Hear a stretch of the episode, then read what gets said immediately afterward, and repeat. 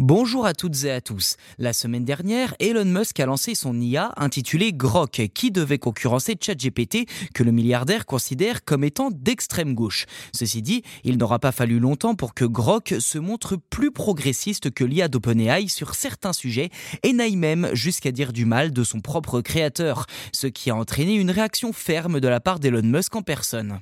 En effet, le patron de Tesla, SpaceX et désormais X.com était fier de présenter un chatbot à la fois anti-woke, pas politiquement correct et qui n'aurait pas sa langue dans sa poche. Si l'on reste sur les deux derniers points, eh bien c'est parfaitement réussi. Un utilisateur n'a pas manqué l'occasion de tester les limites de Grok en lui demandant de roster Elon Musk avec un résultat très convaincant, notamment la conclusion, je cite, Elon Musk, tu es comme un même vivant dont même Internet ne voudrait pas. Tu es l'équivalent humain d'une Tesla en autopilote.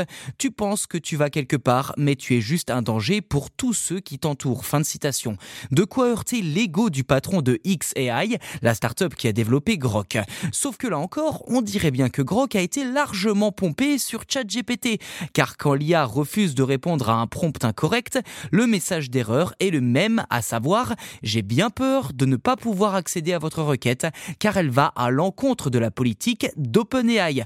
OpenAI et non pas XAI.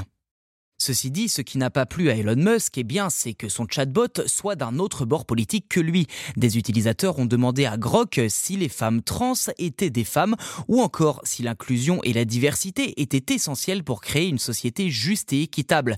Ce à quoi le chatbot a répondu oui.